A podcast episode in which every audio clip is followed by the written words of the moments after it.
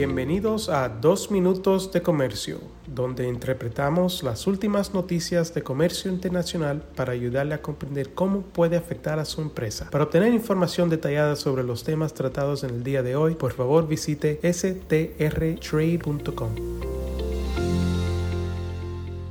Hoy es jueves 5 de enero de 2023. Soy Álvaro Ferreira, consultor independiente con Sandler, Travis Rosenberg.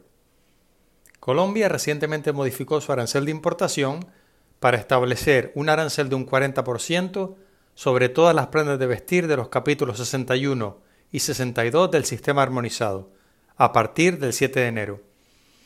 Anteriormente, las prendas de vestir con un precio FOB declarado de 10 dólares o menos estaban sujetas a un arancel de un 40% y las prendas de vestir con un precio FOB declarado de más de 10 dólares estaban sujetas a un arancel de un 15% más un dólar y medio por kilogramo bruto. Esto significa que la nueva medida afectará a la ropa más costosa y no solo a la ropa de muy bajo precio.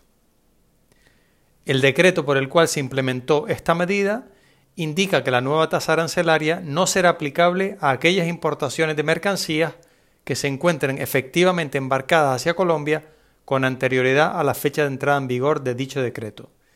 Además, el decreto añade que la nueva tasa arancelaria no modificará ningún programa de desgrabación preferencial vigente en Colombia, lo que significa que no afectará las importaciones de prendas de vestir originarias bajo los tratados de libre comercio con Estados Unidos, la Unión Europea y varias otras economías.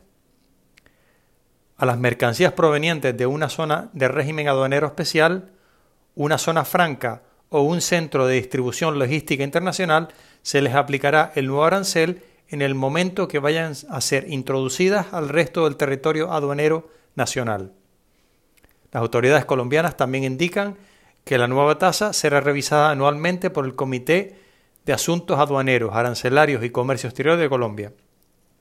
Esta nueva medida, que parece diseñada con la intención de contrarrestar los flujos de importación de países como China o Bangladesh, pretende dar un empujón a la industria textil y de la confección colombiana, que produce prendas de vestir de gran calidad, y también a fomentar el empleo nacional, aunque habrá que ver si esta medida tiene algún impacto negativo de relevancia sobre la inflación.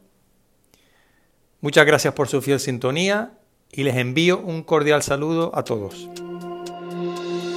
Con profesionales en nueve oficinas, Sandler Travis Rosenberg es la firma de abogados más grande del mundo dedicada a asuntos legales de comercio internacional, aduanas y exportación. Este podcast es exclusivamente para fines informativos y no constituye un servicio legal. La contratación de un abogado es una decisión importante que no debe estar basada solamente en publicidad. Pídanos que le enviemos información gratuita por escrito sobre nuestras cualificaciones y experiencia. Envíenos un correo a strespanol.strtrade.com.